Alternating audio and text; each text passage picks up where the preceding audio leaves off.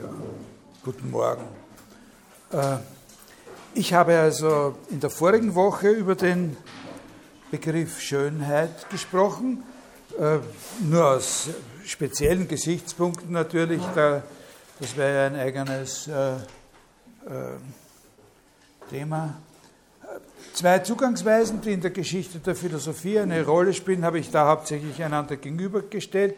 Man könnte sagen, sensualistische und intellektualistische Zugangsweisen, aber diese Wörter sind natürlich, äh, wenn man sie allzu ernst nimmt, irreführend. Äh, man kann äh, mit diesen Ausdrücken, mit diesem Begriffspaar einen Autor wie Burke von einem Idealisten wie Hegel unterscheiden, aber zum Beispiel Kant, von dem sich Hegel in derselben Hinsicht distanzieren würde wie von Burke, kann man nicht als einen Sensualisten bezeichnen. Also wenn man diese Gemeinsamkeit zwischen Burke und Kant äh, artikulieren möchte, dann wäre das Prädikat subjektiv eigentlich geeigneter. Sowohl äh, Edmund Burke wie Kant, äh, die so quasi normalerweise als die Haupt, äh, als die großen Protagonisten in dieser Theorie, in, in diesen Theorien betrachtet werden, haben sehr nachdrücklich betont, dass Schönheit nicht vom Begriff der Proportion her äh, aufgefasst werden kann, wenn auch natürlich von verschiedenen Seiten her oder mit verschiedenen Argumenten haben Sie das betont. Es geht Ihnen um eine Abgrenzung gegen ein sogenanntes selbstständiges oder objektives Schönes, ein Schönes, das unabhängig von unserem Zugang dazu Bestand hätte. Was alle gemeinsam haben, Burke, Kant und Hegel, das ist, dass sie auf einer Trennung des Schönen von dem Erhabenen, von dem äh, Graziösen, von dem Komischen und, und von allem dem. Das Schöne ist was, was was Eigenes ist. Das wird auch auf verschiedene Weise argumentiert, habe ich Ihnen ja gesagt. Bei, bei Burke sind es einfach verschiedene Eigenschaften, die das Schöne hat und auf der anderen Seite das Erhabene. Bei Kant ist es eine verschiedene äh, sozusagen Struktur der Konstellation in den Erkenntnisvermögen.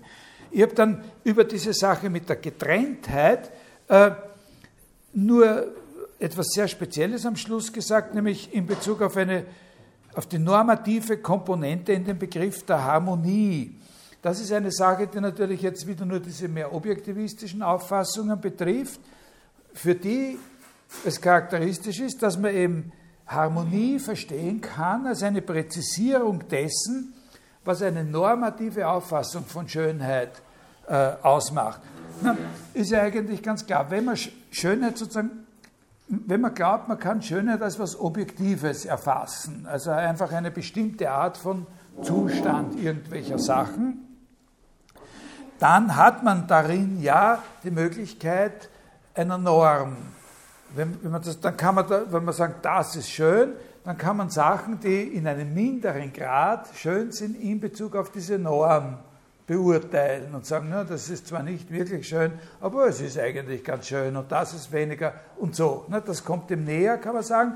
Äh, und für so etwas, so etwas sagen zu können, ist es natürlich, ist, ist besonders diese Vorstellung von Harmonie sehr, sehr sehr, sehr geeignet, weil Harmonie etwas ist, was man in rein rationalen Verhältnissen erfassen kann. Das habe ich Ihnen letztes Mal an diesem Ursprung aus Musik und Mathematik äh, versucht ein bisschen klarzumachen. Und weil es etwas ist, von dem zumindest gesagt wird, dass es in die Sinne fällt, dass wir sozusagen in der Wahrnehmung darauf reagieren und sagen, das Parthenon ist, weil es da in einer bestimmten Weise auf der Grundlage des goldenen Schnitts und so weiter ein wohlge eine wohlgefällige Front zum Beispiel. Und etwas, wenn das ein bisschen anders verzerrt wäre, dann würden wir das als komisch äh, betrachten. Das ist das, was den Harmoniebegriff sozusagen seine strategische Bedeutung äh, gibt.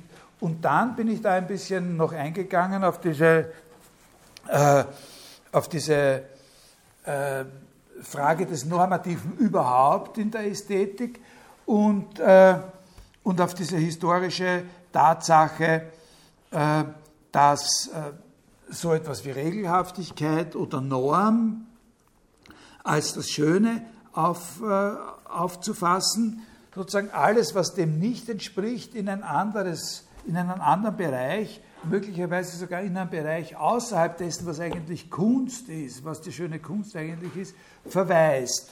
Da habe ich auf den Gombrich seine Beobachtung äh, äh, hingewiesen, äh, dass erst im 19. Jahrhundert in der Kunstgeschichte, so eine, in der Kunst- und Kunstgeschichte so eine Trendwende äh, eintritt, dass das Vorbildliche, das Harmonische, die Norm sozusagen dann erst in einem Kontinuum mit dem gesehen wird, was davon abweicht.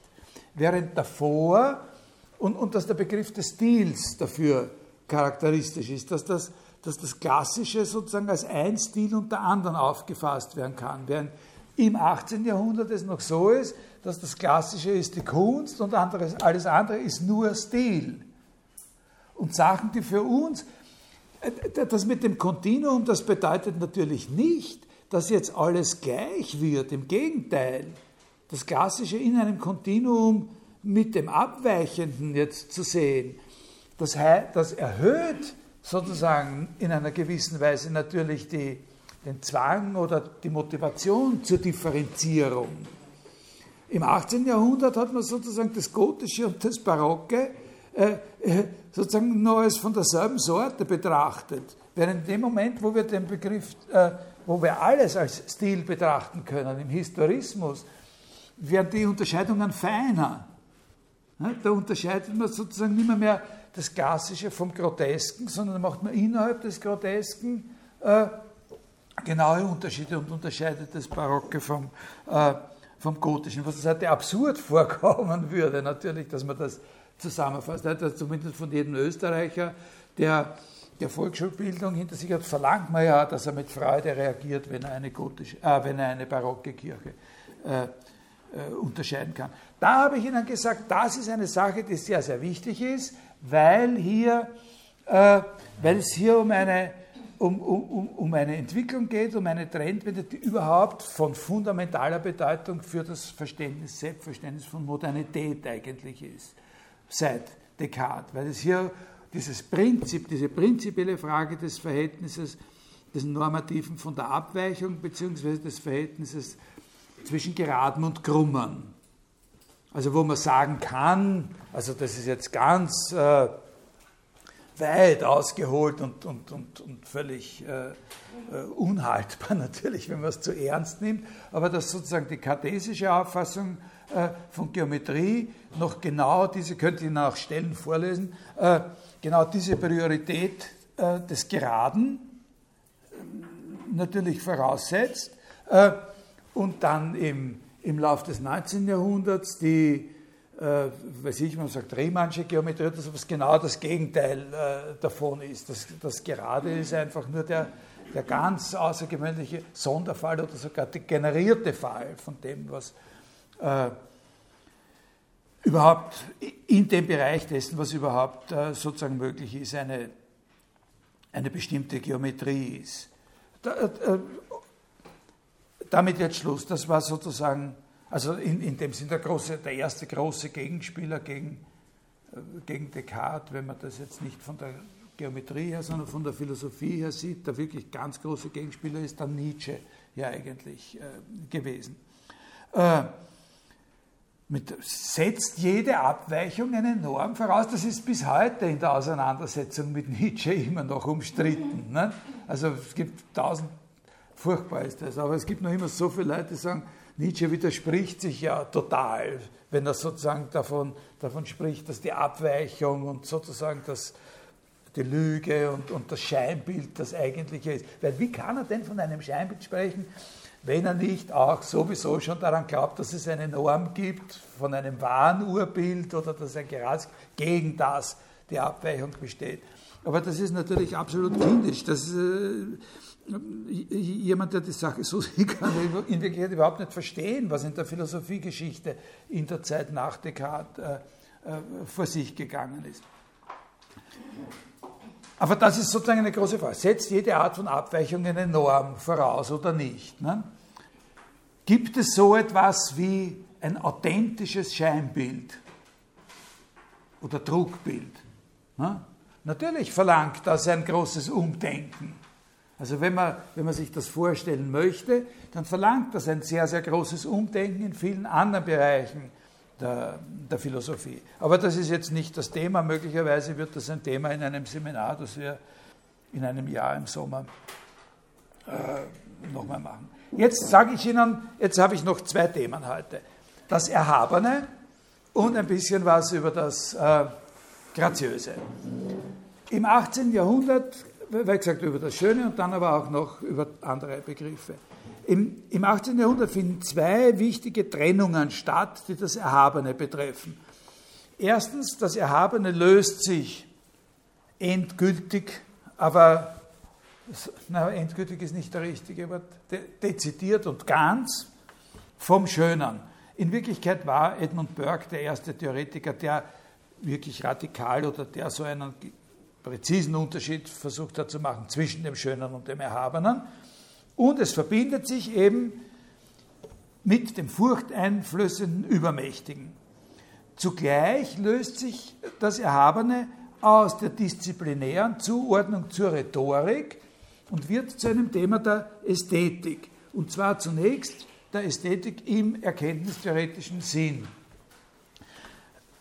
Da kann ich das nur ganz groß skizzieren, während in der klassischen Rhetorik des Erhabenen es zuerst, das ist dieser Longinus, Perihypso, Perihypsus, das ist äh, über das Erhabene, über das Hohe. Äh, während es da in diesem klassischen äh, Text äh, eigentlich um das geht, was wir heute den gehobenen Ton nennen würden. Nicht einfach so daherreden, sondern im gehobenen Ton sprechen. Sie würden sich wundern, wenn ich zum Beispiel jetzt in, in, in so einer Vorlesung von der Art und Weise, wie ich normalerweise rede, ja, in den gehobenen Ton wechsle. Das merkt man sofort, wenn einer in den gehobenen Ton wechselt. In weiterer Entwicklung in dieser klassischen rhetorischen Tradition, aber dann nicht mehr nur den gehobenen Ton, sondern spezieller die Vermittlung eines Gefühls der Erhebung oder des Aufschwungs bedeutet. Also was dem semantischen, was wir da heute äh, als Norm empfinden in dem Wort des Erhabenen, schon näher kommt. Ja? Also nicht nur im gehobenen Ton reden, sodass man ihn bewundert, sondern er redet jetzt so, dass er mich zur Anteilnahme äh, bringt. Oder sogar mich erschüttert ja, mit seiner Rede. Im Gegensatz dazu wird aber im Laufe des 18. Jahrhunderts das Erhabene psychologisiert. Nicht mehr, ist, ist nicht mehr sozusagen eine Charakteristik der Rede, von jemandem, sondern wird psychologisiert zu diesem übermächtigen Gegenstand, der in seiner furchtbaren Größe unser Gemüt in Schrecken band und alle intellektuelle Aktivität lähmt. Das ist auch ein sehr wichtiger Punkt. Da lese ich diese berühmte Stelle aus dem Traktat von Edmund Burke vor. The passion caused by the great and sublime in nature, when those causes operate most powerfully, is astonishment. And astonishment is that state of the soul in which all its motion are suspended with some degree of horror. Also wo man sozusagen schreckgelähmt ist. Das hat natürlich eine Vorgeschichte außerhalb der Philosophie. Das hat sozusagen eine reale Vorgeschichte in der Einstellungsänderung gegenüber genau den schrecklichen Erscheinungen der Natur im 17. und 18. Jahrhundert, also wesentlich diese äh, äh, Entwicklung des Alpinismus, die, wo es auch eine große Rolle spielt, dass die hauptsächlich von Engländern betrieben worden ist und diese Berichte über das schreckliche Furchteinflößende der Alpen, Gipfel und der Felsen, das aber trotzdem ein Gefühl sozusagen des erschreckten Wohligen vermitteln kann.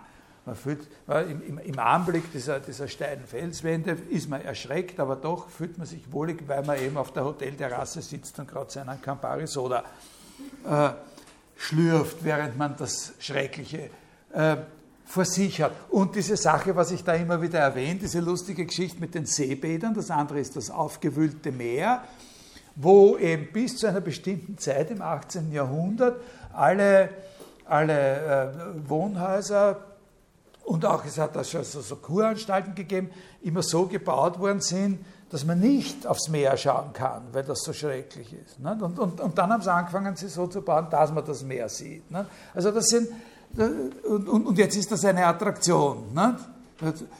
Das ist genau diese, das sind so Entwicklungen, die sind außerhalb der eigentlichen Ideengeschichte und äh, gehören aber natürlich in den Zusammenhang, wo jemand sowas sagt wie Burke nicht? über das Erhabene.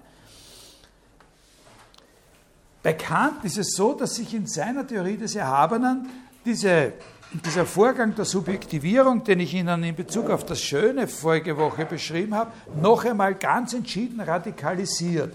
Also Kants Theorie des Erhabenen ist ja so, so quasi überhaupt, das wäre so auch so eine Sache, die, die ein ganzes Semester wert wäre. Da kann ich Ihnen jetzt nicht einmal eine Skizze davon geben. Also es gibt sozusagen äh, Momentaufnahmen von bestimmten einzelnen Aspekten und ich hoffe halt, dass Sie was damit anfangen können. Die Vorstellung des Erhabenen ist bekannt in überhaupt keiner Weise mehr mit einem bestimmten Gegenstand verknüpft. Und zwar nicht einmal mehr in diesem schwachen Sinn, dass der Gegenstand der Auslöser für ein subjektives Gefühl sein könnte, wie es noch beim Wohlgefallen am Schönen äh, ist, sondern es handelt sich beim Erhabenen letztlich, also äh, da gibt es Unterschiede, dynamische Erhabenen im Grund dann, wenn Sie das mal lesen wollen in der Kritik des Kraft, handelt sich um eine Empfindung nur von der Tätigkeit der Imagination, der Einbildungskraft als solcher. Also das, das Gefühl des Erhabenen ist letztlich nur eine Rückempfindung von der Tätigkeit der Fantasie. Das Wohlgefallen ist nicht eines am Objekt, sondern, Zitat, wie beim Schönen, sondern an der Erweiterung der Einbindungskraft an sich selbst. Ja? Wie kommt es zu dieser Rückempfindung? Letztlich ist bekannt, dass Erhabene die authentische Empfindung einer Unangemessenheit, eines Versagens der Einbindungskraft. Also das können Sie noch locker, ganz locker nur, aber doch irgendwie in Beziehung setzen zu dieser Sache mit dem Astonishment bei, bei Burke. Nicht? Also wir sind da in, in, in, diesem, in diesem Schrecken ist die intellektuelle Tätigkeit gelähmt, behindert sozusagen. Es ist eine Überforderung. Kann nicht mehr, kann nur mehr dastehen und ja, nicht mehr reagieren, sozusagen intellektuell. ein bisschen entspricht dem dieser Gedanke bekannt, dass die Empfindung des Erhabenen die Empfindung eines Versagens der Einbildungskraft ist. Nicht alle, die Einbildungskraft ist das, worauf es ankommt. Und zwar in ihrer darstellenden Funktion gegenüber einem aktuell gegebenen Unendlichen. Was dann, wenn man das hört, was sofort erklärungsbedürftig wird, ist natürlich, wie kann dann noch von Wohlgefallen die Rede sein? Also wenn, wenn der Kern der Empfindung sozusagen worum es eigentlich geht, das Spezifikum, dieses Gefühl des Versagens und, und dem, dem, nicht gerecht werden können ist, wie kann das dann ein Wohlgefallen sein? Wie kann, na, das ist das Problem, das lösen muss. Das, löst er verbal, kann man, das ist so eine Frage. Äh, die Sache, um die es geht, ist die, obwohl seiner Ansicht nach die Einbildungskraft in ihrer Vorstellungsmöglichkeit als Fantasie sozusagen was ist, was keine, in einem gewissen Sinn keine Grenzen hat, in einem bestimmten Sinn keine Grenzen hat, in der Fantasie alles möglich. Das heißt für ihn vor allem, die Einbildungskraft ins Unendliche gehen kann und in diesem Sinn, wie er sagt, jedem Gegenstand gewachsen ist. Ja?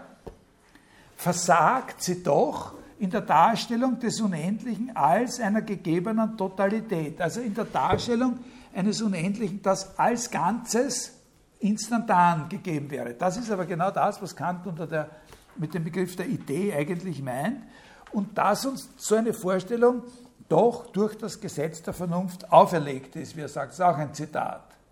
Also das ist, es ist uns durch das Gesetz der Vernunft etwas auferlegt. Wir können das ist etwas, was wir nicht nicht denken können, was wir aber trotzdem, und jetzt nehme ich was vorweg, aber das ist sozusagen authentischer kantischer Gedanke, was wir aber nicht in ein Bild bringen können. Wir wissen, es ist uns zu denken aufgegeben, aber wir schaffen es einfach auf keinen Fall, sozusagen uns eine konkrete, eine bildliche Vorstellung davon zu machen. So kommt es, dass die für das Erhabene charakteristische Vorstellung, diese Rückempfindung, die Vorstellung eines Schwindens ist. Wenn Sie mir erlauben, ein bisschen zurückzugreifen auf meine Sprachkompetenz im Wienerischen, dann ist da hier sogar das Wort schwindlig besser noch als schwinden. Ja? Des Schwindlichwerdens. Äh,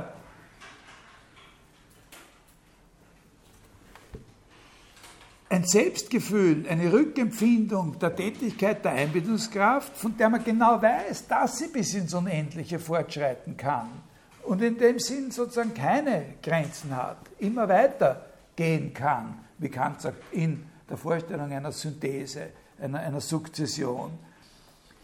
Aber sozusagen nie dazu kommen kann, dieses Unendliche, in das sie sich selber erweitern kann, als ein Ganzes, instantan sozusagen in ein Bild zu bringen. Und das erzeugt in uns die das Gefühl, sagt er, eines Schwindens. Oder kann es einen Schwindler gern? Also eben genau sozusagen dieser Widerspruch, es eigentlich können, aber nicht auf die Art können, die es die volle Befriedigung geben würde, sozusagen jetzt das Ganze vor sich zu haben, abgeschlossen zu haben.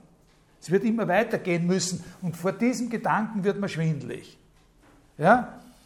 Auf dieser, genau das ist der Kern, es hat nicht für Sinn, jetzt mehr darüber zu sagen, man könnte Beziehungen nach außen herstellen, aber das ist der Kern von dem berühmten Spruch von ihm, dass das Erhabene eine von Unlust erweckte Lust ist. Und damit versucht er eben diesen Punkt zu meistern, dass das doch ein Wohlgefallen äh, sein soll. Eine andere Wendung, eine andere, was an der ganzen Sache jetzt sozusagen in, in, in der weiteren Entwicklung, auch außerhalb der Philosophie, äh, Bedeutung gewonnen hat. Das habe ich ja in, ein bisschen ausführlicher vor einem Jahr in, in einer Vorlesung erklärt. Diese Interiorisierung, diese Verinnerlichung des Erhabenen, ne? das kann man sehen als Wendung auf einer horizontalen Ebene. Ne? Das war außen bei den Berg, stehen wir da und, und, und, und, und, und da sind diese Bergesgipfel und, und wir betroppen jetzt da und sind dem einfach nicht gewachsen. Und, und das ist aber jetzt bekannt nicht mehr, mehr etwas außerhalb, sondern das ist dieses Vermögen, so eine Idee, dieser Auftrag, den die Vernunft uns gibt, so eine Idee äh, zu bilden, äh, innen.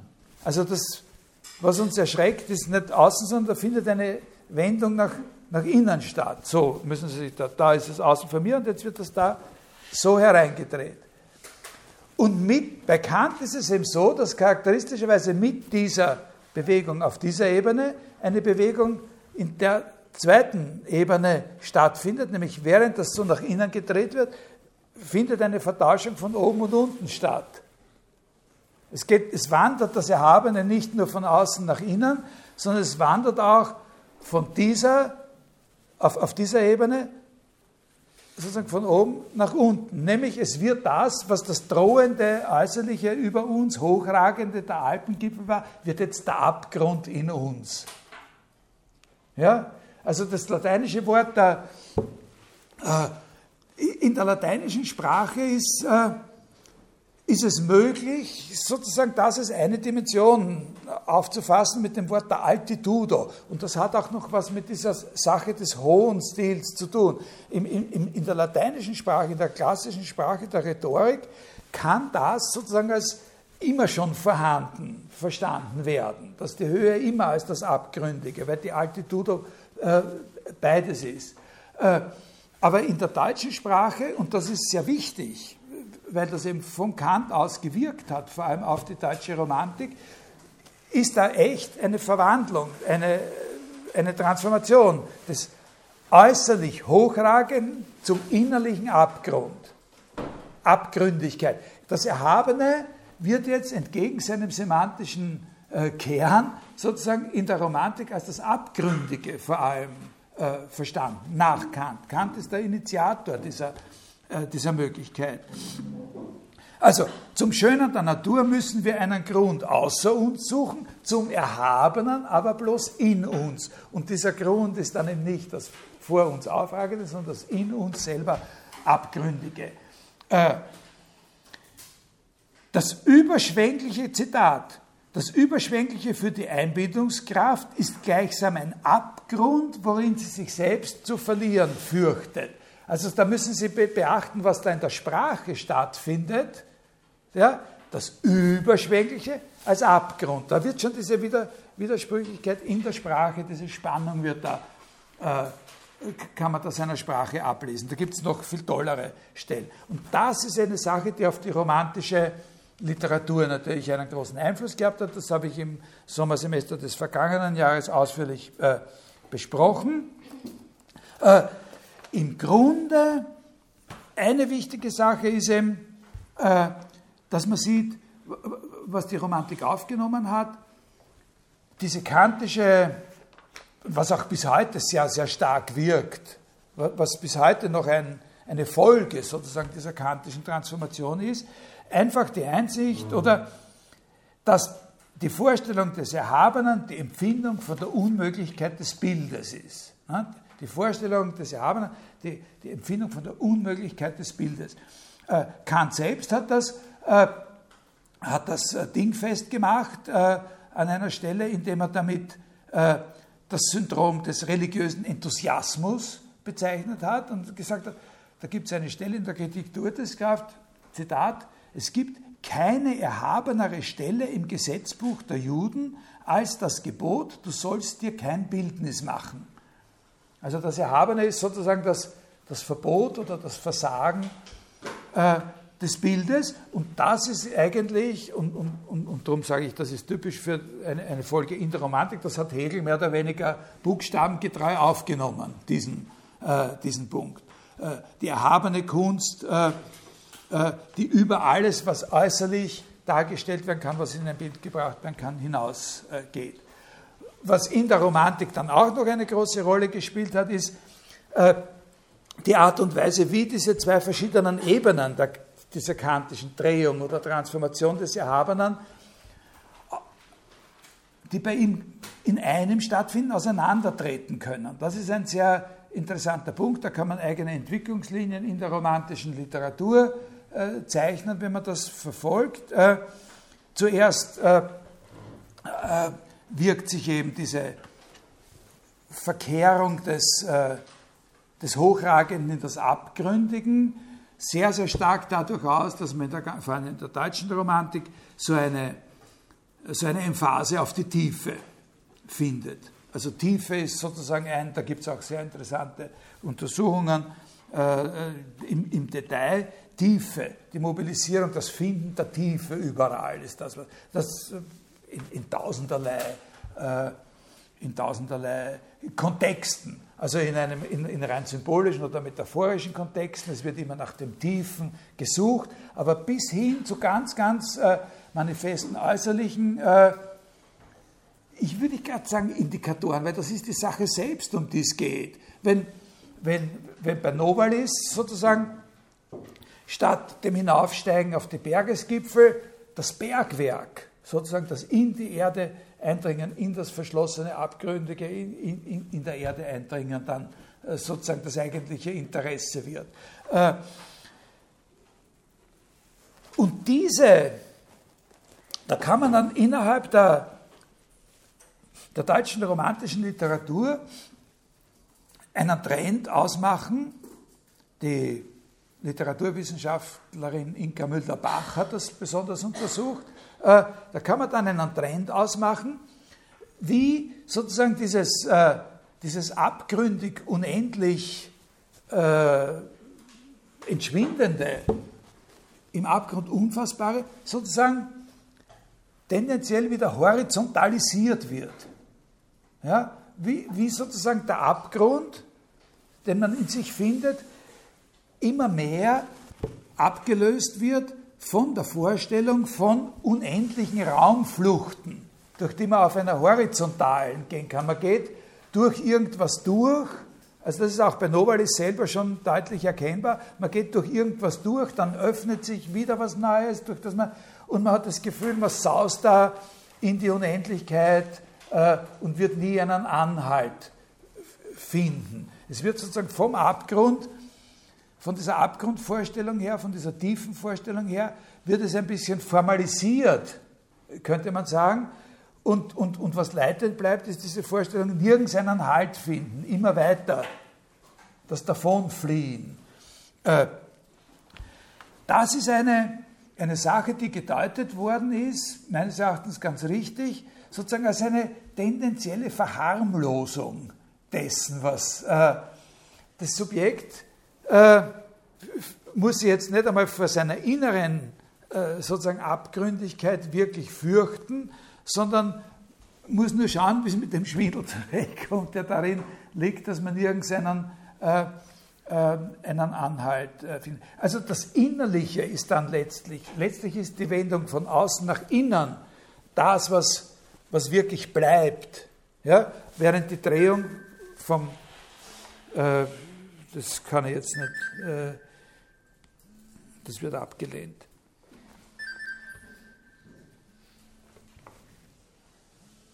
Äh, äh, äh, das, was sozusagen bleibt, ja, Verinnerlichung. Verinnerlichung ist die, ist, ist die Sache. Und Zähmung hat natürlich schon bekannt seinen Ursprung. Subjektivierung ist in einem gewissen Sinn, und zwar bleibt das, irgendwann hört das auch wieder auf. Bei Sigmund Freud ist damit mit Schluss, aber bis Freud kann sozusagen Subjektivierung verstanden werden als Immunisierung gegen den realen Schrecken. Wenn es in mir ist, ist es nicht so gefährlich, wie wenn er mal von außen entgegenstürzt, der, der Berg oder so. Wir trösten uns damit, dass unsere Vernünftigkeit uns zu noch höherem bestimmt, als je für die Sinne dargestellt werden kann. Unsere Fantasie, das schwindelnd, Schwindende, lässt uns schaudern vor dem Abgrund der nicht auslotbaren Vernunftidee, wie das bekannt ist, aber letztlich sind es ja doch wir selbst und wir können uns auch dafür bewundern, dass in uns etwas ist oder eine Idee ist, der wir dann bekannt sozusagen handelnd gerecht werden müssen und nicht nur empfindend, äh, äh, dass etwas in uns ist, was sozusagen unser eigenes Vermögen, es in ein Bild zu bringen, noch übersteigt. Ne? So ist das dann letztlich mit einer ethischen Frage verbunden. Das ist eine Geschichte, also in der das Erhabene in gewisser Weise tendenziell dieses Beunruhigende verliert. Das ist am Anfang bei, bei Burke, am, an, dem, an, dem, Anfang, wo diese Psychologisierung beginnt, von der Rhetorik weg, ne, was es dort noch hatte, tendenziell verliert, durch mehrere Transformationen hindurch. Es bleibt etwas anderes als das Schöne, aber es wird in dieser Geschichte, sozusagen der Verharmlosung der tendenziellen, äh, wird es eigentlich erst zu dem typischen ästhetischen Phänomen im Sinne der Kunsttheorie, äh, das Gestaltbare, der Poesie und der Malerei. Insofern gehört es typisch in eine Entwicklung, ist es ganz typisch, ist die Geschichte, diese Entwicklungsgeschichte des Erhabenen äh, richtig platziert in einer Entwicklung, die das Ästhetische in der Kunst sieht, wo also diese großen, beiden großen Stränge des Ästhetischen als äh, äh, erkenntnistheoretische Frage und des Ästhetischen als kunstphilosophische Frage zusammengebunden sind. Von diesem äh, Punkt sozusagen des ästhetisierten Erhabenen aus gibt es jetzt dann aber natürlich noch weitere, also da, da, sind wir jetzt irgendwo in der Mitte oder im 19. Jahrhundert. Ne? Äh,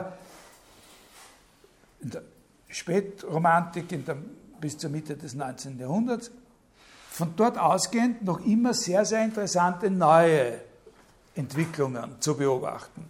Und da eine Sache, die, die da wichtig ist, ist, dass da gewissermaßen kompensatorisch zu dieser Entwicklung Aspekte des rhetorisch Erhabenen wieder wichtiger werden. Also mit in, im 18. Jahrhundert, in der relativ, durch, das geht ja mehr oder weniger durch zwei Drittel des 18. Jahrhunderts hindurch, diese Entwicklung von Kant zu Burke und dann zur Frühromantik. Dort emanzipiert sich ja, habe ich gesagt, in dieser Psychologisierung das, äh, das Erhabene von der Rhetorik. Jetzt kann man sagen, wenn du einen wirklichen Schrecken erleben willst, dann hört er nicht den Herrn sowieso an, der dich niederbrüllt und dir Angst macht, sondern dann vor allem noch zermatt. Oder auf den Gott hat oder sowas. Ne?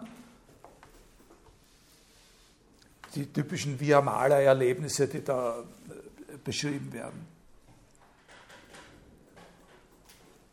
In dem Maß, wo diese Erfahrung ästhetisiert wird und sozusagen zu einer Erfahrung im Inneren selber wird, sozusagen äh, ungefährlicher wird, konsumierbarer wird, äh, in dem Maß hat man das Gefühl, steigt kompensatorisch wieder das Interesse an dem rhetorisch Erhabenen im Sinne des Ergreifenden, im Sinne des Überwältigtwerdens.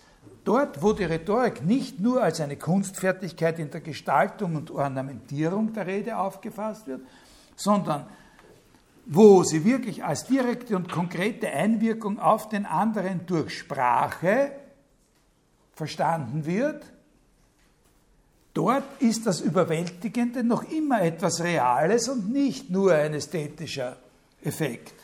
Also was ich zum Beispiel, äh, wie heißt dieser also ich, ich, ich, ich, bringe jetzt als Beispiel wirklich eine komische Szene, aber wo eben, wenn man sie ernsthaft anschaut, äh, eben genau diese Sache mit dem Überwältigenden so spüren kann, dass einer wirklich, wenn man, wenn man es wirklich genau betrachtet, kann dann übel werden.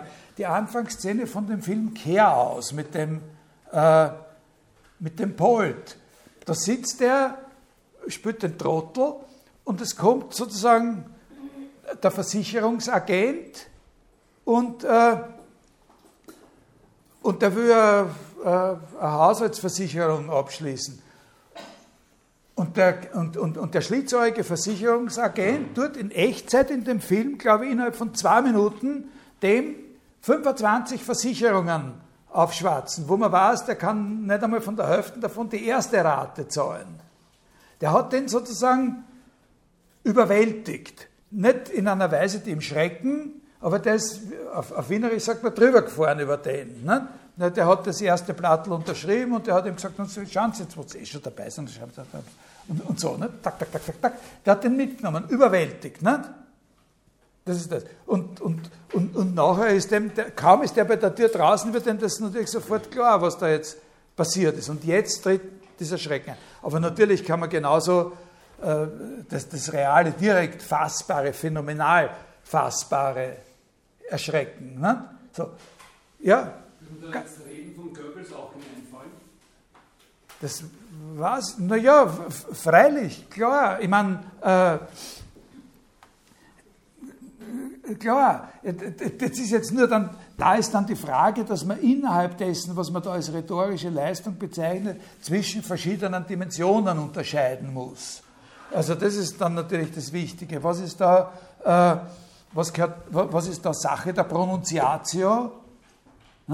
Also die Hitlerreden, äh, zum Beispiel die Hitleransprachen, die leben von, von Sachen, die in einem engeren Sinn außerrhetorisch, außersprachlich sind. Ne? Die, leben von einer bestimmten Architektur, von dem Tonfall, von der Verstärkung, von der Inszenierung als Ganzer, die, die, die sozusagen sprachunabhängig sind. Jetzt müsste man dann genau unterscheiden, was spielt sich da in der Sprache selbst inwieweit ist die Sprache als solche selbst sozusagen fähig, äh, so ein überwältigendes äh, zur Geltung zu bringen oder so. Ja? Aber im Prinzip geht es immer um genau äh, diese Sache. Nicht nur unbeteiligt zuschauen und bewundern, der hat das toll gemacht, sondern wirklich ergriffen sein. Der Autor, der sozusagen für dieses wachsende Interesse und für das Wieder ins Spiel bringen, so quasi dieses äh, äh, dieses traditionell rhetorischen Sinnes des Erhabenen, äh, der äh, die, Instanz schlechthin darstellt, ist Nietzsche natürlich gewesen. Und, und, und zwar vor allem auch im Hinblick auf die äh, Wiederanwendung dieser Idee auf die Kunst. Kunst als Erhebung. Oder als Beispiel, was ich da in, dieser, in, in, in den Romantikvorlesungen äh, behandelt habe, ein ganz typischer Fall, die Art, wie Baudelaire auf diese Tannhäuser-Aufführung, also auf die Wagner, auf, auf, auf Wagner reagiert. Wie reagiert er Er hat eine ganze Menge hochinteressante Sachen zu sagen über, die, über, über den Tannhäuser, über, über Wagners äh, Musik und Dichtung insgesamt. Aber er beginnt die Sache einfach damit, dass er einen für unsere heutigen Verhältnisse, äh, für unser heutiges Verständnis unverhältnismäßig lang nur beschreibt, wie es ihn ergriffen hat. Na? Das ist ganz, äh, ganz, das steht für ihn total im Vordergrund und auch in der, in, in, in, in, in der Kritik, äh, äh, in, der, in der Besprechung der, der Malerei von Delacroix. Das erste ist eben diese Art und Weise, wie, wie der als Person, als Subjekt, als Individuum ihn sozusagen ergreifen kann, bewegen kann. Ja? Das ist ganz, ganz typisch für diese für diese kompensatorische Entwicklung. Da geht es gar nicht darum, dass das das vom Inhalt her ist, was das typisch äh, Erhabene äh, ausmacht. Äh, die Kunst übernimmt sozusagen hier in seiner späteren Phase eine Konzeption des Erhabenen, die gerade nicht die ästhetische, sondern die rhetorische ist. Das ist eine, eine Sache in der Mitte des 19. Jahrhunderts ungefähr. Was aber natürlich überhaupt nicht bedeuten muss, dass diese Tendenzen jetzt wieder antiromantisch oder klassizistisch wären. Die sind genauso antiklassizistisch und antirationalistisch wie die genuin romantischen äh, Tendenzen. Jetzt mache ich noch zwei Hinweise auf, äh, auf aktuellere Entwicklungen. Äh, die sind ganz kurz überhaupt nicht ernsthaft, sondern nur, dass sie ein bisschen äh, einen Hinweis haben auf zwei sowieso, also zumindest einer, und über den sage ich dann noch gar nichts, äh, äh, wichtige und berühmte Autoren, beide sehr, sehr einflussreich, jeweils auf ihre, auf ihre Art. Also der zweite wird dann ganz kurz nur als Name. Aber das erste ist ein Hinweis auf Harold Bloom, ein, ein amerikanischer Literaturwissenschaftler, äh, lebt noch, ist schon sehr alt, äh, sehr, sehr berühmt, äh, sehr eigenartig, äh, einer von diesen Autoren, die sehr ungleichmäßig schreiben. Also ganz tolle Sachen und auch furchtbar Mist. Äh, und, äh, und sehr kontrovers äh, behandelt, sehr anstößig. Eine Zeit lang am Rande hat man ihn zugeordnet der klassischen dekonstruktivistischen Bewegung, Derrida, Paul de Man, Jeffrey Hartman, John Hillis Miller und so. Da hat man ihn so dazu äh, gezählt, zu diesen Yale-Gangstern, sozusagen, wie die, wie die Philosophen gesagt haben in, in, in Amerika. Seine Gedanken zum Erhabenen, also da muss man die englischen Ausdrücke verwenden, weil das ist sehr schwer, das jetzt, obwohl das ja, das, obwohl das ja auch wieder eine Übersetzung ist, aber sublime und sehr, sehr wichtig der Gedanke counter-sublime, ein Gegenerhabenes oder Anti-Erhabenes, hängen sehr, sehr stark zusammen oder hängen eigentlich ab von einem Begriff, der überhaupt zentral ist für sein Denken und der ganz, der schon allein die meisten Leute äh, furchtbar aufregt und äh, einen Hautausschlag verursachen kann.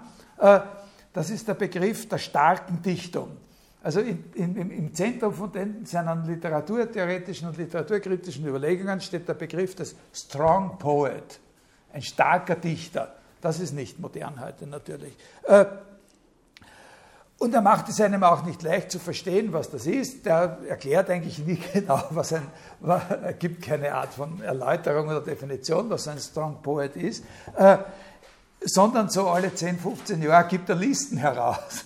Veröffentlicht er Listen oder ganze Bücher, wo er sagt, das sind die starken Dichter. Und äh, das ändert sich, wird manchmal ein bisschen erweitert und, und, und so. Und daran kann man ein bisschen was ablesen. Also der größte Held äh, für ihn ist John Milton, dieser große englische Dichter des 17. Jahrhunderts, Paradise Lost.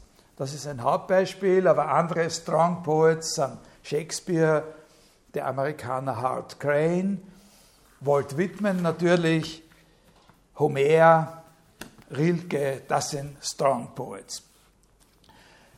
Also, wenn man sagen will, was das ist, muss man es auf eigene Faust probieren, äh, wenn man nicht nur so eine Liste herausgeben will. Und ich würde sagen, was er unter Strong Poet letztlich versteht oder was ich sozusagen als sein Verständnis gerne nehmen möchte, ist die Vorstellung von einer Dichterpersönlichkeit, die es schafft, in einem ganz, ganz emphatischen Sinn wirklich etwas zu sagen. Also wirklich einen Eingriff in die Sprache zu realisieren, an dem Punkt, wo du stehst, in diesem konkreten Augenblick, als der, der du bist, in diesem Zeitabschnitt, in dem du bist, effektiv so etwas zu sagen, in dem diese Position in dem Gesagten zum Ausdruck kommt, in dem das unverwechselbar ist und dass das Sagen ein Ereignis in der Sprache bedeutet, das in einem gewissen Sinn nicht rückgängig zu machen ist. Das ist ein Strong Poet. Das muss nicht heißen, äh, dass das, was da gesagt ist, jetzt in irgendeinem äh, empirischen Sinn sozusagen auch wirklich gehört wird. Aber das gehört werden spielt schon äh, eine Rolle. Also in der Sprache gehört äh, werden oder von der Sprache gehört werden. Es muss auch nicht heißen, dass es auf Dauer erhalten bleibt, in einer gewissen Weise. Aber hier würde es sich lohnen, wenn man, wenn man auf diese Frage eingehen will, sich zu erinnern, welche Bedeutung äh, in Heideggers äh, Kunstwerkaufsatz dann dieser Begriff des Bewahrens hat am Schluss, was bewahren eigentlich heißt in Bezug auf das Werk, in diesem Zusammenhang mit dem Stiften bei Heidegger. Also es bedeutet aber vor allem ganz stark Originalität. In, dem Sinn, äh, Strong Poetry ist originell, in dem Sinn ursprünglich ein neuer Eingriff in die Sprache, den die Sprache nicht vergisst, sozusagen. Ja? Das ist so, so, so quasi seine Idee. Nicht nur mitschwimmen, gegen die Übermacht jeder Tradition, in der sich ja jeder, der anfangen will zu sprechen, findet. Aber jetzt ein Zitat, ein Aber, und, und das ist schon einer der Punkte, die sehr, sehr charakteristisch sind. Da fängt sozusagen sein eigenes Denken jetzt wirklich an. Poetry, despite its publicists, is not a struggle against repression, but is itself a kind of repression. Äh, wenn der Dichter zu sprechen beginnen will, findet er in sich selbst, wenn er anfängt, immer schon eine Sprache, die andere gesprochen haben. Und er kann sich diese Sprache, die immer schon gesprochen worden ist, nicht selbst und ganz alleine als Ganze aneignen. Es ist unmöglich, sozusagen zu sprechen zu beginnen, dichterisch zu sprechen zu beginnen, damit, dass man die Sprache als Ganze erfindet, weil man die Sprache nicht erfinden kann. Obwohl der Dichter, das ist ihm auch klar. In seiner Imagination, in seiner Fantasie, Imagination ist, ist, ist ganz wichtig, Stück für Stück ein Wort, eine Bedeutung, eine Figur, eine Wendung, ein Thema nach dem anderen für sich in eine originelle Bedeutung umwandeln kann, eins nach dem anderen. So kann er oder sie doch niemals die Sprache als Ganze selbst deuten. Das entspricht ein bisschen, das sage ich jetzt so, das entspricht ein bisschen dieser Vorstellung bei Kant, nicht von dem äh, Motiv des Versagens der Imagination vor so, einem, vor so einer Totalität, obwohl sie Stück für Stück sozusagen weiß, dass sie in einer unendlichen Zeit immer weiter, immer mehr sozusagen sich anverwandeln und darstellen kann. Verstehen Sie, was ich meine? Die, die, der, der Dichter fängt an, er kann sich etwas aneignen. Er kann etwas in der Sprache umwandeln und dann das nächste umwandeln und dann wieder was Größeres umwandeln und immer mehr. Aber was er nicht kann, ist sozusagen das Ganze als Ganzes neu erfinden. Äh, diesen Eindruck ausgesetzt sein, sozusagen schreiben wollen, eine, eine Dichterpersönlichkeit sein wollen und diesen Eindruck ausgesetzt sein, das zu realisieren, das kann man verstehen als Konfrontation mit dem Erhabenen. Ja, können, ist Ihnen das nachvollziehbar ungefähr? Das ist das, was für ihn sozusagen die Position oder die Relevanz des Erhabenen zunächst einmal kennzeichnet. Ist aber noch nicht seine eigentliche Idee. Das ist sozusagen die, die Nullstufe, auf der seine eigentliche charakteristische Idee aufbaut. Nämlich die liegt in seiner Auffassung dieses Grundverhältnisses als Ausgangspunkt von Kreativität. Das eigentlich Erhabene in der Dichtung ist für ihn das, was er Counter-Sublime nennt. Also ich habe gesagt, in dieser Konstellation kann man realisieren, was Erhabenheit heißt. In diesem sozusagen Gebanntsein vor diesem Widerspruch zwischen der Möglichkeit, Stück für Stück sich alles alles in seinem Sinn, in seine eigene Sprache verwandeln zu können und doch nie die Sprache als Ganze äh, sozusagen neu erfinden zu können. Das ist, und auf dem aufruhend, sagt er, ist die eigentliche moderne Erfahrung des Erhabenen die Erfahrung eines Countersublime, des Gegenerhabenen, des Kampfes, des Aufnehmens, der Auseinandersetzung mit dieser Situation. Der Kampf um Originalität in genau diesem Szenario. Und worin besteht er? Das ist jetzt dann das, was über den Blum in allen äh, Artikeln und Lexika drinnen steht. Das besteht, dieser Kampf wird so geführt, dass man einen Vorläufer findet. Man muss einen Vorläufer finden. Es geht darum, denjenigen zu identifizieren, der da schon gesprochen hat. Und da kommt natürlich nur einer in Frage, der selber so ein Strong Poet gewesen ist.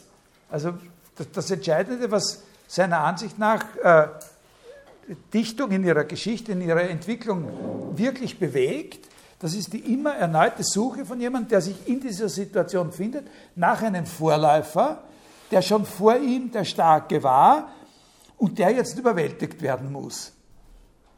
Er muss stark gewesen sein, das ist ganz klar. Er, er muss stark gewesen sein es muss ja einer gewesen sein, der es wirklich zustande gebracht hat, in die Sprache so einzugreifen, dass ich mich jetzt mit ihm konfrontiert fühle. Es hat keinen Sinn, sich gegen einen anderen zu wenden, der sowieso nur leere Luft produziert hat. Das würde ich sagen in einem Beispiel von mir, ist so wie wenn der Damm des Stausees bricht und die Wassermassen auf mein Haus zu stürzen drohen, dann hat es wenig Sinn, geschwind noch den Wasserhahn in der Küche abzudrehen. Ne? Äh, sondern muss man sich mit dem Staudamm beschäftigen. sozusagen, also es hat nur den, einen Sinn gegen einen, der schon. Also jeder starke Dichter hat einen anderen starken Dichter. Sonst kann man gar kein starker Dichter sein, wenn man nicht einen anderen starken Dichter für sich hat, mit dem man eine Auseinandersetzung aufnimmt. Und darum, das Erhabene bei Blum, und das macht sozusagen was Spezielles aus, hat etwas fundamental Agonales. Darum heißt also eine seiner bedeutenden Aufsatzsammlungen heißt auch Agon, Towards a Theory of Revision. Ja? Also eine, eine Theorie der Umdeutung, also der umdeutenden Aneignung. Das Erhabene liegt im Agon. Also noch einmal, in seiner Sicht ist das eigentlich moderne Erhabene, das, das charakteristisch moderne Erhabene, ist ein Gegenerhabenes. Äh, aber das heißt nicht, dass das Gegenerhabene die Erhabenheit auf, ist nicht etwas gegen das Erhabene. Äh, das Eintreten in die Auseinandersetzung mit dem Vorläufer. Man kann sehr, sehr gut das Verhältnis zwischen diesem Gegenerhabenen und dem traditionellen, ästhetisierten Erhabenen bei ihm selber identifizieren. Das war ihm völlig klar, äh, wie das ist. Eine, schöne Stelle, die das genau belegt. Was passiert, wenn ich den nicht finde? Also wenn ich nicht die alle finde, diese Vorläufer, mit denen ich in einen, so einen agonalen, in so eine agonale Auseinandersetzung eintreten kann. Wenn ich einen vergesse, ne? übersehe. Every forgotten precursor becomes a giant of the imagination. Ne? Also, wenn ich in meiner Sprache Originalität beanspruche und ich habe an einem für mich wichtigen Punkt den Vorläufer nicht erkannt und spreche, ohne es zu wissen, seine Sprache, dann wird er, der Vorläufer, früher oder später gegen mein Wissen und gegen meine Absicht in meiner Fantasie ein Gigant werden. Er wird mich überwältigen. Dann habe ich wieder, dann habe ich wieder, bin ich zurückgefallen auf genau diese ästhetisierende Vorstellung des Erhabenen als dessen, was sozusagen mich bahnt, vor mir aufragt, wogegen ich nichts vermag, wogegen meine intellektuellen Fähigkeiten gelähmt sind, weil ihn vergessen habe, sozusagen aufzuarbeiten, dann bin ich auf dem Gebiet der Sprache genau in der Situation, die Edmund Burke äh, sozusagen in der Psychologie, äh, in der Psychologisierung des Naturverhältnisses äh, beschrieben hat. Können Sie das äh, verstehen? Äh, mit einem Wort, dann stehe ich als Dichter eben, habe ich da geschrieben, gelähmt und reflexlos vor einer Übermacht, wie das bürgerliche Subjekt von Edmund Burke äh, vor dem traditionell Erhabenen. Diese letzte Überlegung, äh, ich habe gesagt, ich kann da jetzt nur ganz kleine Andeutungen geben, diese, letzte, über, diese letzte Überlegung zu dem Punkt, dass das Vergessen nicht vor der Wirkung des Vergessenen schützt, sondern gerade wenn ich vergessen habe, wenn ich vergessen habe, in die Auseinandersetzung einzutreten mit dem, dann wird er der Gigant werden, der mich äh, überwältigt in meiner Imagination. Dann, dann wird er in meiner Imagination mit mir Schlitten fahren, wie man sagen könnte. Ja? Äh, diese Überlegung kann man nehmen als einen Hinweis, das ist ein Hinweis auf eine andere ganz charakteristische Seite in dem, in dem Denken von, von Blum, nämlich seine Auffassung, dass der bedeutendste Autor zum Erhabenen im 20. Jahrhundert Sigmund Freud gewesen ist.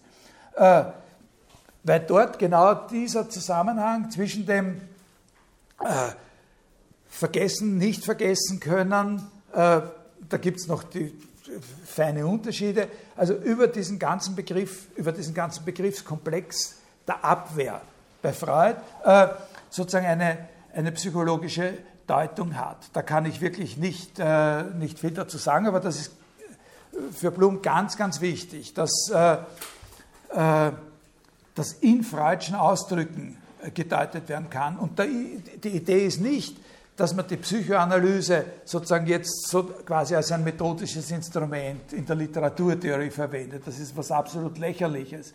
Sondern die Idee, die er hat, ist, dass es da um das Gleiche geht einfach. Das ist nicht eine Instrumentalisierung einer Theorie. Man sagt, der eine interpretiert das irgendwie formalistisch und der andere interpretiert das traditionell, weiß ich wie, Geschichte, und, und, und der dritte interpretiert die Sache psychoanalytisch. Das ist überhaupt nicht die Sache, um die es da geht, sondern Literaturkritik selbst und das Schreiben selbst sind Vorgänge von derselben Art wie die Analyse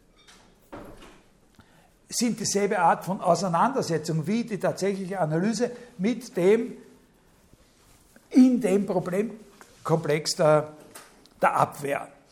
Wobei jetzt dann innerhalb der Abwehr natürlich eben mit Freud ganz verschiedene Strategien unterschieden äh, werden müssen. Aber das Wichtige ist eben, dass Kreativität auch in der Freudschen Theorie immer mit der Vorstellung des Konflikts, des Antagonismus äh, verbunden ist. Also insbesondere ist natürlich dann, aber das kann ich jetzt nicht mehr verfolgen, das ist eine sehr schwierige Sache, genau der Vorgang der Sublimierung als einer besonderen Art der Abwehr im Gegensatz zur richtigen, im engeren Sinn Verdrängung äh, von Interesse, Sublimierung als Kreativität. Das ist ja äh, bei Freud schon auch äh, vorgebildet die Wiederholung eines Negativen, das schon war, und zugleich die Rache daran. Das ist äh, sozusagen Abwehr. Eine interessante Sache, die ganz, ganz von woanders her, äh, die, die Blum auch nicht äh, äh, erwähnt. Also äh, für den Blum ist, äh, ist einer der ganz großen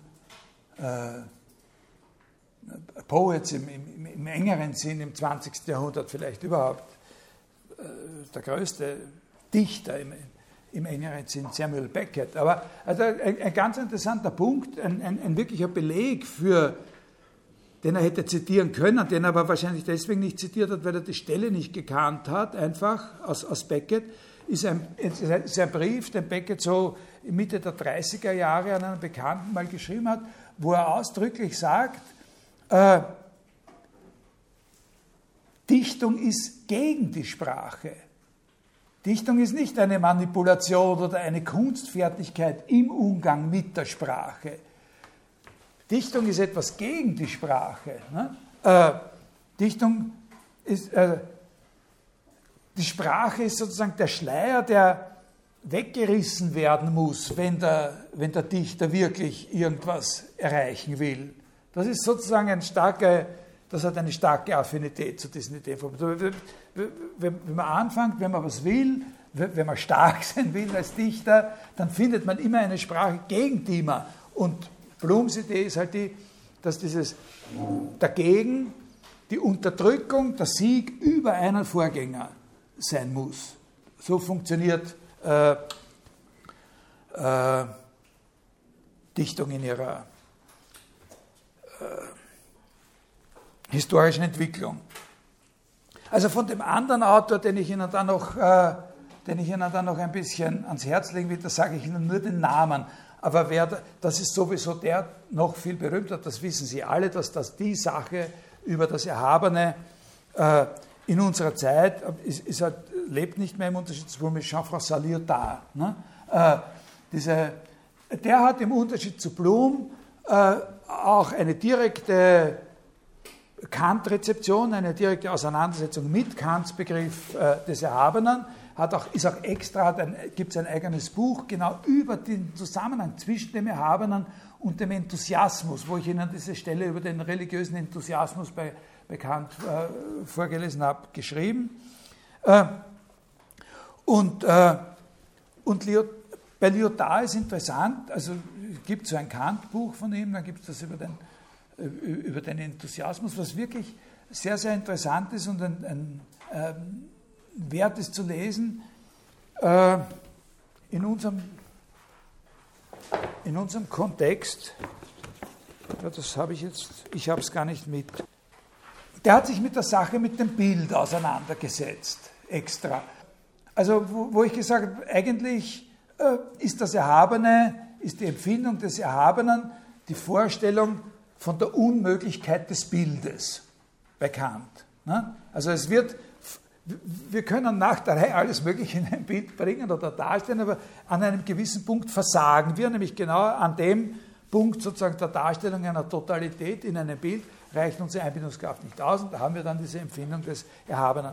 Und, und was bei Lyotard wirklich sehr interessant ist, das ist seine Auseinandersetzung eben mit, den, mit dem Werk des amerikanischen äh, Malers Barnett Newman.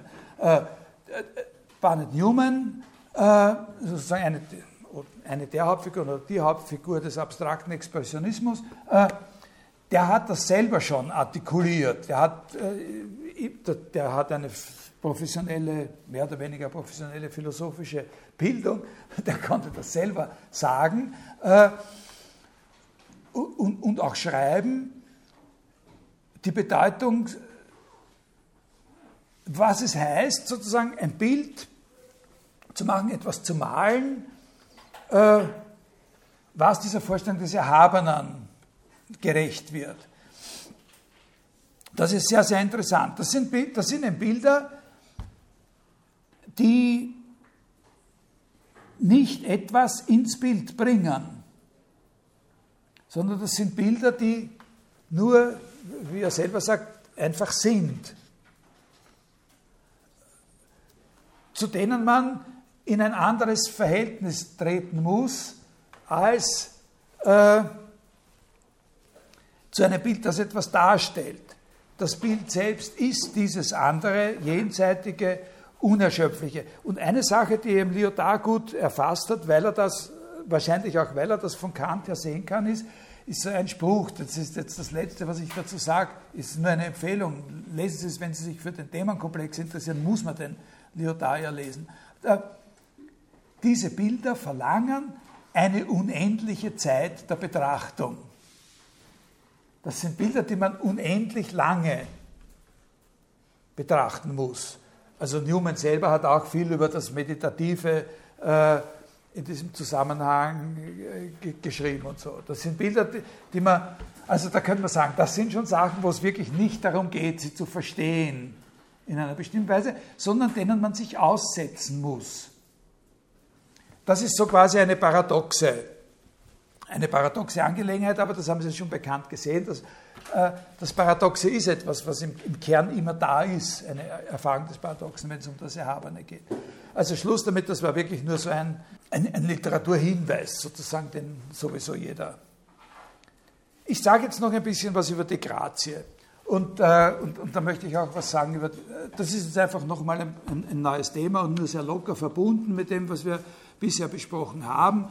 Wenn es überhaupt eine Verbindung gibt, dann ist es die, dass ich gesagt habe, charakteristisch für die klassischen Autoren äh, über das Schöne und das Erhabene, Burke, Kant, auch Hegel, da sind die, die sonst Feinde sind, jetzt äh, alle einer Meinung.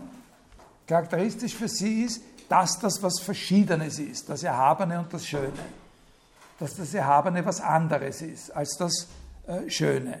Und dann habe ich eine Weiterentwicklung skizziert, in der diese Differenz sozusagen nicht aufgehoben, aber unterlaufen wird in einer gewissen Weise, nämlich wo äh, alles, das äh, Schöne, das Erhabene, das Komische, das Hässliche, das Groteske, das Gezierte und alle diese Sachen, wo das alles tendenziell gleichberechtigte Dimensionen eines Dritten werden, nämlich des Ästhetischen. Also wo die Unterschiede zwar nicht völlig verschwinden, aber wo sozusagen die Unterschiede zweitrangig werden, weil das alles unter einem gemeinsamen, allgemeinen, in einem gemeinsamen Kontext des Ästhetischen, der ästhetischen Erfahrung als solcher gesehen werden kann. Also man könnte sagen, da gibt es das eine Ende, sozusagen, wo alles ästhetisiert werden kann, was einmal verschieden war in der Kunsttheorie und in der psychologischen äh, ästhetischen Theorie. Äh, und das andere Ende, wo das halt alles ineinander aufgeht. Da könnte man sagen, wenn man will, das ist dann so eine Frage gegen Ende des 19. Jahrhunderts, diese Bewegungen der Dekadenz und des, äh, des Ästhetizismus, die eigentlich, diese eigentlichen Bewegungen, ob die das, bis zu welchem Grad die das realisieren.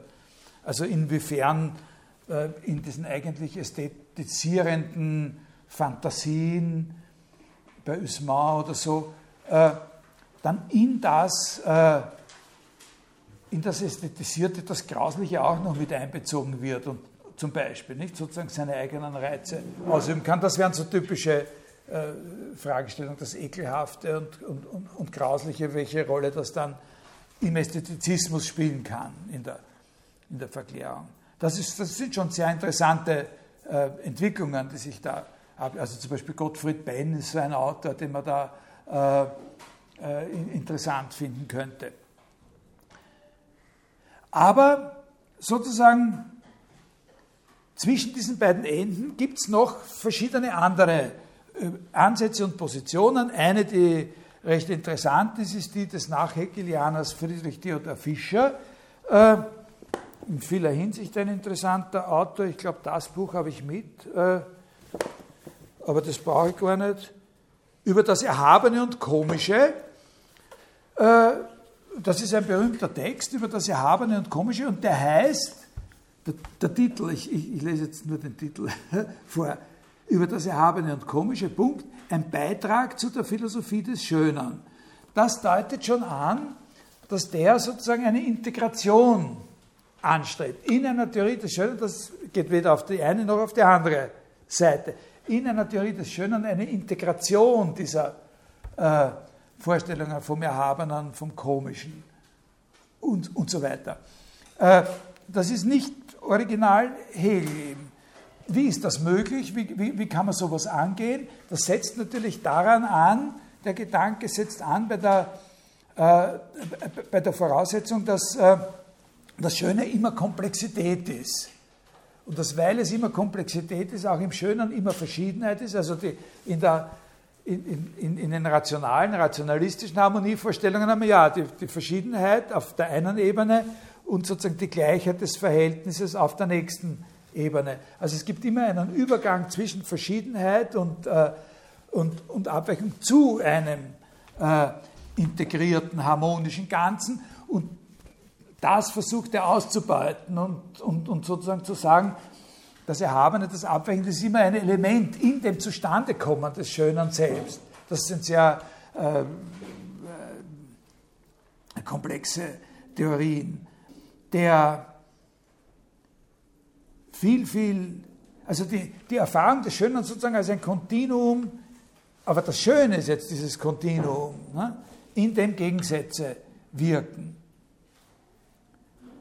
Aber die viel, viel prominentere Variante, eine viel prominentere Variante, die selbstständig ist und, und, und, und die eine viel größere Rolle spielt, ist natürlich Schiller.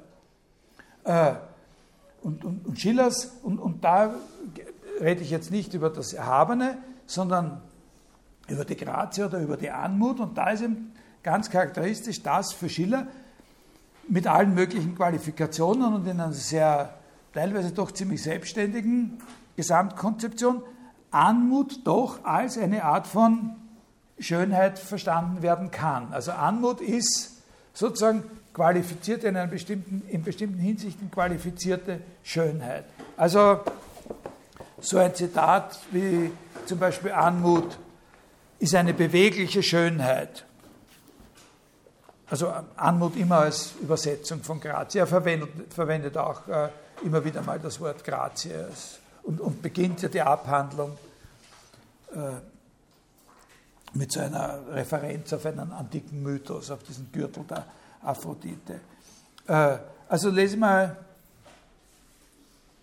Grazie, Anmut ist eine besondere Art von Schönheit. Also zum Beispiel jetzt quasi Definition. Grazie ist immer nur die Schönheit der durch Freiheit bewegten Gestalt und Bewegungen, die bloß der Natur angehören, können nie diesen Namen verdienen.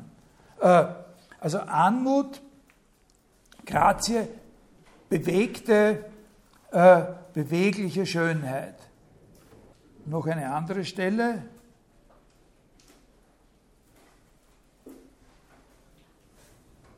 Anmut ist die Schönheit der Gestalt unter dem Einfluss der Freiheit. Also da kommt noch ein anderes Moment dazu.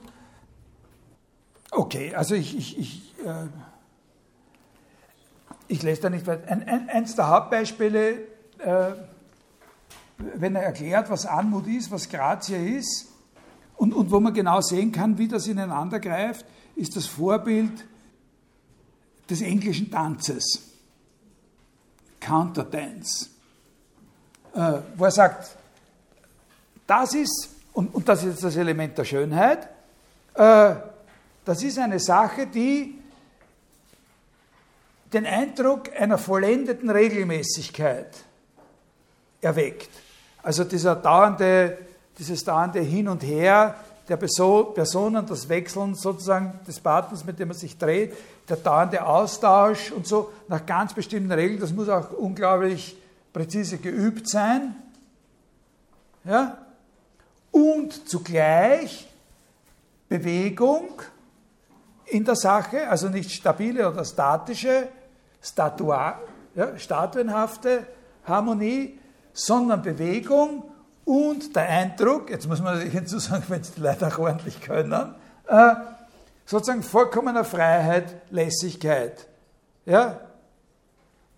und Natürlichkeit. Das Wichtige ist, für, für Schiller ist ja die, das Charakteristische seiner Idee ist, dass, dass die Grazie nicht eine Sache ist, die allein die natürliche Bewegung ist, sondern die Erhaltung der natürlichen Bewegung aus durch ein Wesen, das schon sozusagen frei ist gegenüber der Natur und sozusagen die Erhaltung der, der Anmut, der sogenannten Anmut des Natürlichen sich zu, einer, zu einem Auftrag gemacht hat.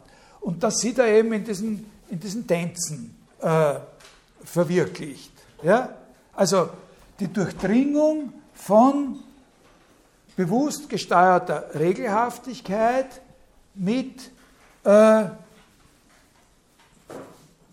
der Natürlichkeit, der, der Freiheit der Bewegung. Also dass sozusagen die Glieder nicht gezwungen werden, ja, dass man irgendeinen Zwang sieht, dass man die Einhaltung, äh, ja, das ausschaut wie von selber. Ja? Obwohl man weiß, das, was es anmutig macht, ist, dass man weiß, dass es nicht von selber so ist. Ja, haben Sie das? Das ist sozusagen, also Anmut ist eine besondere, eine besonders qualifizierte Art der Schönheit. Darum ist das ein Modell der Integration. Ein anderes als das von diesem Friedrich Theodor Fischer, früher wichtiger, prominenter und so. Aber also hat ja unglaublich gewirkt, diese ganze, äh, diese ganze Theorie. Ne? Weder mit dieser Ästhetisierung Ende des 19. Jahrhunderts noch mit dieser Trennung identisch, die am Anfang gestanden hat bei Burke und Kant. Und natürlich hat dieser Text von Kleist über das Marionettentheater darauf eine Beziehung. Und da viele Beziehungen. Ich, ich sage Ihnen ein bisschen was über diesen, diesen Text jetzt. Sie lesen, Sie besprechen den ja noch einmal im Tutorium. Äh, also ich bin sehr selektiv. Ich erkläre Ihnen nicht, was da los ist. Ich setze voraus, dass Sie das gelesen haben. Das muss jeder gelesen haben. Es ist nicht lang und es ist ein großes Vergnügen und es kann einen ein ganzes Leben lang beschäftigen. Äh, es, es, es, gäbe viele Möglichkeiten, da Bezüge auf Schiller herzustellen, aber der offensichtlichste Bezug, der offensichtlichste kritische Bezug ist der, dass die Formalisierung des Bewusstseins in einer Maschine, also die Übertragung sozusagen dessen, was das Regelhafte ist und das Bewusste in dieser Schillerschen Konzeption des Tanzes, das Herausnehmen von dem aus der Freiheit, sozusagen, aus der menschlichen sozusagen Verfügung, autonomen, subjektiven Verfügung, das Herausnehmen von dem, die Formalisierung sozusagen des bewussten, regelhaften Anteils in die Form einer Maschine, dass das den ästhetischen Effekt eben nicht mindert, sondern erhöht. Das ist der kritische Punkt, den er gegen oder der hauptsächliche kritische Punkt, den er gegen Schiller macht. Wenn wir das, was sozusagen bei Schiller die freie Gestaltung ist und nicht nur sozusagen das Natürliche, dass wir eben unsere Gliedmaßen so und so bewegen können, aber auf bestimmte Teile unseres Körpers nicht hingreifen können und so weiter.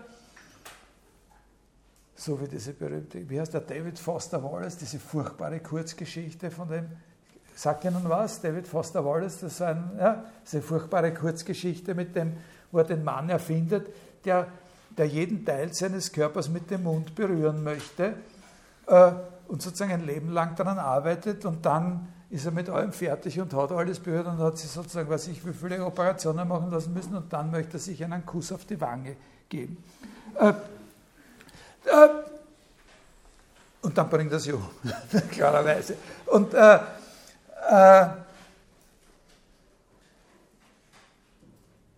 also die, Über,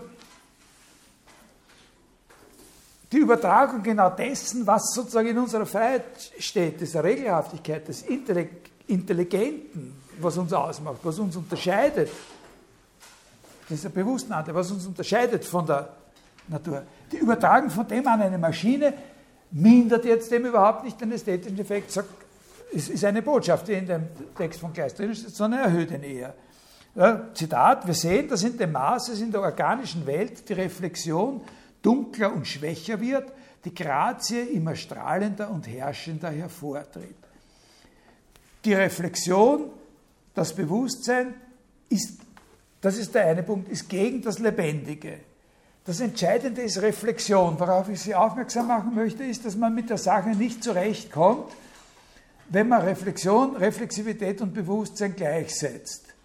Wenn man, wenn, man, wenn man Reflexivität, Intellektualität, Bewusstsein und das alles als dasselbe behandelt, sondern ganz entscheidend für den Text ist, dass man unterscheiden muss zwischen dem, was Bewusstsein heißt und dem, was Reflexion heißt.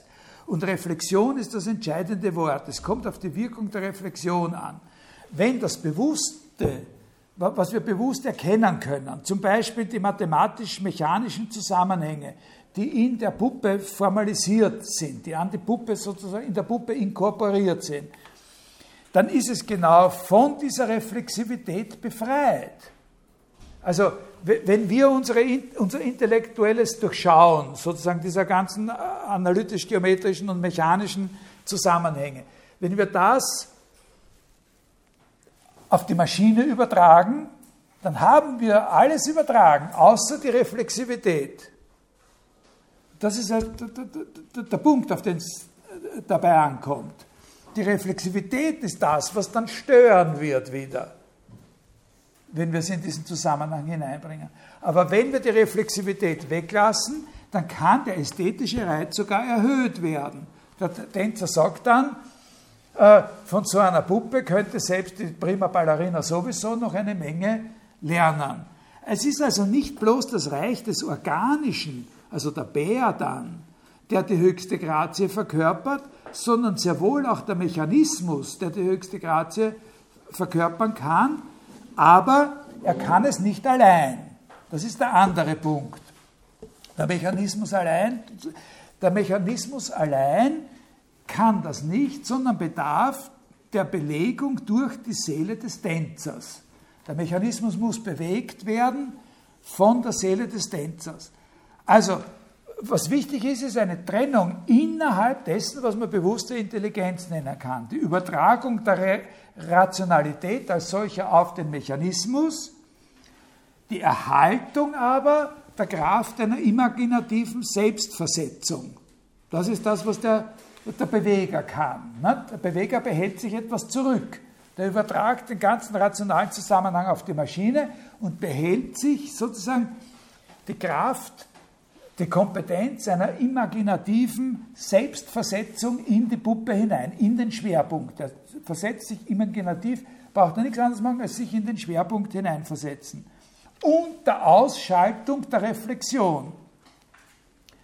Also in dieser Konzeption schon, schon in dieser Konzeption ist die in der Geschichte mehrfach offen angespielte Wiederholung des Essens vom Baum der Erkenntnis enthalten, in einer gewissen Weise. Denn Sie müssen sich erinnern, was haben denn Adam und Eva erkannt, wie sie die Früchte vom Baum der Erkenntnis gegessen haben? Was haben sie denn erkannt?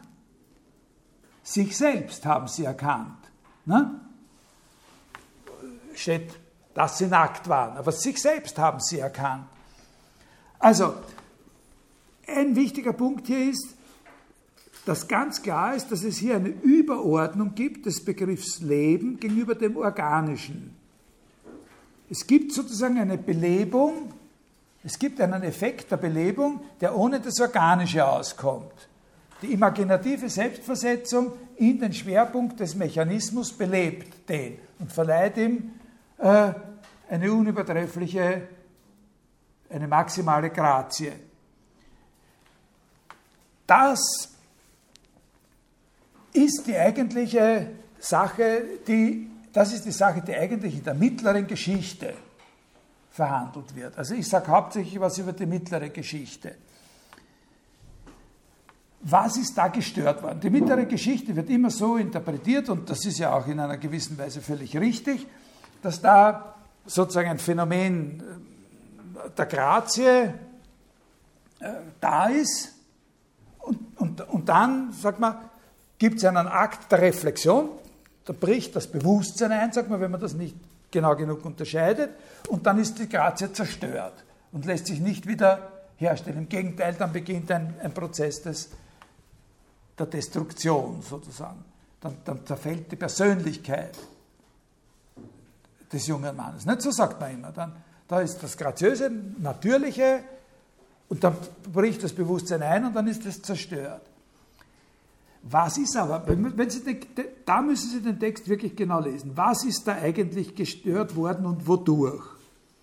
Es ist überhaupt nicht so, es ist völlig falsch, in Wirklichkeit, wenn man den Text genau liest, zu sagen, da ist natürliche Grazie, die Haltung dieses jungen Mannes oder so, durch den Einbruch des Bewusstseins gestört worden. Wenn Sie den Text genau lesen, dann sehen Sie, was hat denn der junge Mann in dem Spiegel eigentlich gesehen? Der hat ja gar nicht sich selber gesehen. Ne? Genau genommen, was er in dem Spiegel gesehen hat, was relevant ist, ist die Statue, die Sie kurz davor in Paris gesehen haben von dem Dornauszieher.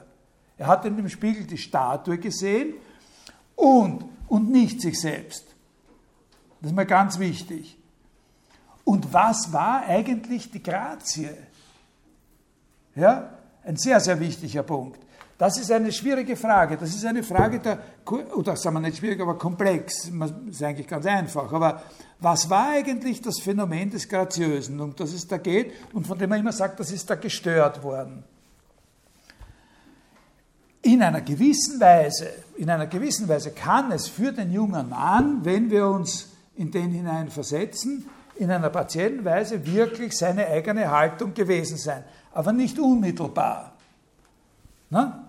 Aber im Text selber ist das Phänomen der Grazie keineswegs seine Haltung, seine Körperhaltung. Und wie Boldemann hat einen sehr interessanten Artikel über die Sache geschrieben und an dem Punkt sagt er, das ist ja völlig absurd anzunehmen, dass das überhaupt irgendwie einmal graziös sein kann. So schaut es ja aus. Also der sitzt ja in Wirklichkeit. Das, was soll da graziös sein? Das heute ja nicht lange aus. Also der Krampf ist immer nur Sekunden entfernt von dem, von dem Ereignis. Das, was graziös ist, primär, das ist das Phänomen der Grazie, ist die Statue und nicht die Haltung. Und hier in diesem Text ist es auch nicht die Statue, sondern das, was uns sozusagen eine Empfindung von Anmut in uns auslöst. Das ist die Naivität des Vergleichs, den er anstellt. Das ist es doch. Die Naivität, in der er sagt, in, in der er von sich selber auf den Spiegel verweist und sagt, und, und zu seinem Tutor, auf den Punkt kommen wir noch, also den, den zweiten Gesprächspartner in der ganzen Geschichte, zu dem dann sagt, schau, ich bin auch so wie der, ne, da, den wir da gesehen haben in Paris. Das ist es doch, was das Anmutige ausmacht, die Naivität, in der, in der er glaubt, er ist jetzt so wie die Statue. Dass er an den Vergleich geglaubt hat in einem ersten Moment. Und was hat er da gemacht? Er hat ein Hin- und Herversetzen. Was stattgefunden hat, war ein sich hin und her versetzen. In das, was die Statue, die er dort sozusagen, natürlich sieht er in einem gewissen Sinn seine eigene Gestalt, aber er erkennt in dieser Gestalt die Statue und sieht von der Statue wieder auf sich äh, zurück. Und was war die Störung? Die Störung war einfach der Sadist der zu ihm gesagt hat, das glaubst du nicht wirklich. Nein? Die, die Störung ist, ist eingetreten durch die Zerstörung dieser Naivität. Die ist von außen gekommen, die Störung in Wirklichkeit. Der, der, der die Geschichte berichtet, der berichtet ja dann, dass er zu dem, in dem Moment, wo der das gesagt hat und wo sozusagen die Anmut den Höhepunkt erreicht hat, in dem, dass er es sagt, zu dem gesagt hat, das glaubst du nicht wirklich, dass du so totschick bist wie der äh, auf der Statue. Das war's. Und der hat ihn dazu gebracht, sich jetzt selber im Spiegel zu beobachten. Das steht auch im Text, ganz klipp und klar. Von dem Moment an hat er immer in den Spiegel geschaut und dort nur mehr sich selbst gesehen. Und es hat nie wieder funktioniert. Ja? Und jetzt ist eine sehr, sehr wichtige Sache, auf die Paul de Man in seinem Ding aufmerksam gemacht hat und meines Erachtens noch niemand sonst aufmerksam gemacht hat. Äh, das ist nicht etwas, was in dem Text steht, aber was äh, zu dem Text in einer gewissen Weise dazugehört. Wenn der nicht gestört worden wäre und unendlich viel oder wirklich viel, viel Zeit gehabt hätte, sich auf sein Spiegelbild, sein eigenes Spiegelbild einzulassen, oder sagen wir, er wäre gestört worden und man hätte ihm dann Zeit, man würde ihm dann Zeit geben, sich wirklich lang auf sein Spiegelbild einzulassen, dann kann das passieren, was jeder von uns kennt, wie man sich in seinem eigenen Spiegelbild verlieren kann. Und man kann annehmen, oder es ist nicht ausgeschlossen, dass er dann tatsächlich wieder zu der Grazie findet, wenn er sich selbst verloren hat. In seinem Spiegelbild. Wenn er dann nicht mehr daran denkt, hin und her zu vergleichen, sondern wenn es ihm wirklich gelungen ist, sich dort hineinzuversetzen dann wäre die Grazie vielleicht wieder gekehrt, und zwar jetzt nicht nur als dieser Komplex zwischen der Naivität der Aussage, dass es sich mit, dem, mit der Statue vergleicht und seiner tatsächlichen Erscheinung, sondern wirklich als Erscheinung.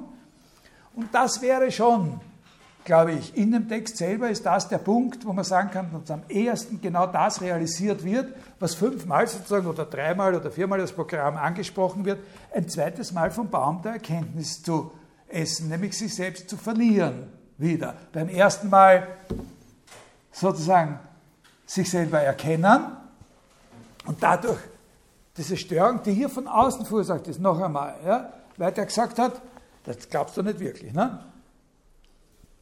erkennt er sich jetzt selber und nicht mehr die Statue in dem Spiegel und so. Aber wenn es ihm gelänge, noch ein zweites Mal vom Baum Erkenntnis zu essen, sozusagen, und sich in dem Spiegel zu verlieren, dann hätte sich vielleicht die Grazie wieder hergestellt. Also ich, ich weise jetzt noch einmal auf dieses, äh, abschließend noch einmal äh, da, äh, darauf hin,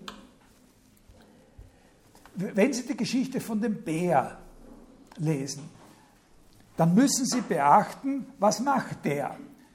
Es steht ausdrücklich dort, der Bär liest die Gedanken des Fechters. Der, der Bär liest. Warum kann er die Gedanken des Fechters lesen? Weil die Gedanken des Fechters kodiert sind. So wie der Tanz über den Schiller schreibt, kann man das lesen. Aber das ist gar nicht das Wesentliche, sondern das Wesentliche ist, und, und davon hat die Geschichte ihren, ganz was Entscheidendes von ihrem Aufbau. Der Bär macht das, was der Tänzer macht, in einer, in einer anderen Weise. Der Bär versetzt sich auch. Der Bär versetzt sich in den Fechter, so wie sich der Tänzer in die Puppe versetzt und in ihr, in ihrem Schwerpunkt, von ihrem Schwerpunkt aus, als diese Puppe tanzt diese Belebung, das ist die Sache. Also damit mache ich jetzt Schluss, weil das, dieses sich versetzen, natürlich hat das was, äh, dieses sich versetzen können in etwas anderes. Ja? Dass das sozusagen in dieser ganzen Geschichte immer wieder genau das ist, was das Leben ausmacht, was das Lebendige ausmacht, dieses sich, sich versetzen können. Ein lebendiges, das man jenseits des Organischen äh, auffassen kann, jenseits der Gegebenheit eines bestimmten Organismus, sie sich versetzen können als das Belebende.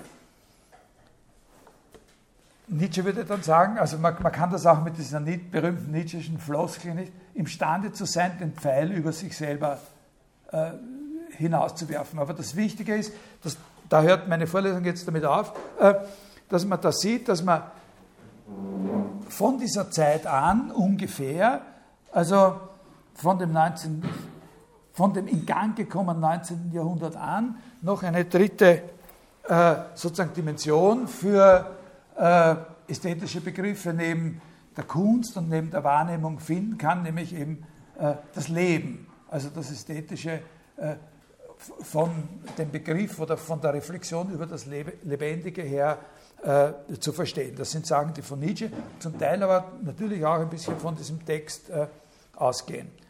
Gut, haben wir die? Danke. Äh,